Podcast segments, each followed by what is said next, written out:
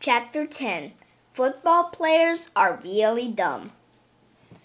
Boys and girls, today we have a very special and famous guest, Miss Daisy said.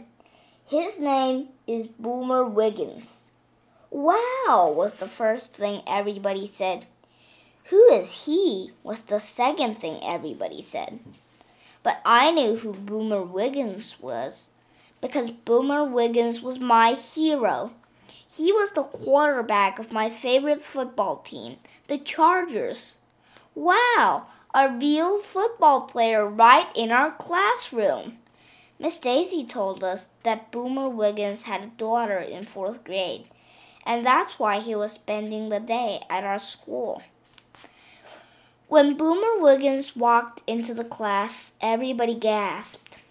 He was really big and had so many muscles that they poked right against his shirt. We all crowded around him, and Boomer let us feel his arm muscles. I couldn't even get my hands around them.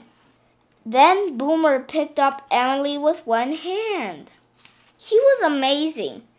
Then he gave each of us a little plastic football, and he signed his name on each one. Does anybody have any questions? Boomer asked. Do you like knocking guys on their butts? I asked. Everybody laughed, even though I didn't say anything that was funny. Miss Daisy said it was butt, not butts, because a person only has one butt.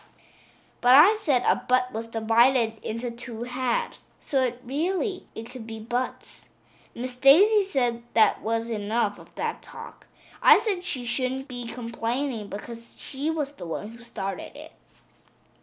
I don't like knocking people down, Boomer told us, but sometimes we have to because it's part of the game.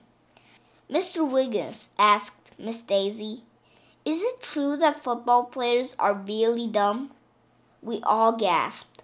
I was afraid Boomer Wiggins might knock Miss Daisy on her butt. Excuse me? Boomer said like he wasn't sure if he had heard the question.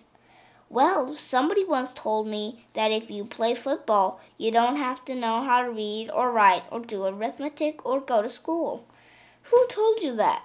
Boomer asked Miss Daisy. Everybody looked at me. I slid down so that my head was almost under my desk, and I hid behind my notebook. Oh, a good friend of mine told me, Miss Daisy said. Is it true? If I didn't go to school, I never could have become a football player, Boomer told us. I have to read and study my playbook very carefully. I have to write letters to my fans. Every week I have to study very hard to get ready for the next game. Did you go to college? asked Miss Daisy. Yes, Boomer said. And when my football career is over, I plan to go back to school so I can become a doctor. Wow, I said. I want to go to college someday so I can become a doctor and knock guys on their butts. I mean, butt. Everybody laughed, even though I didn't say anything funny. Then, to prove how smart he was, Boomer Williams read us a book and passed out bookmarks that said, Achieve your goal by reading on them.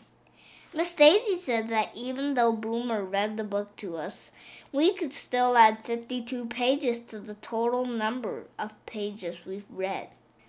The temperature level on the thermometer in the hallway kept getting higher and higher.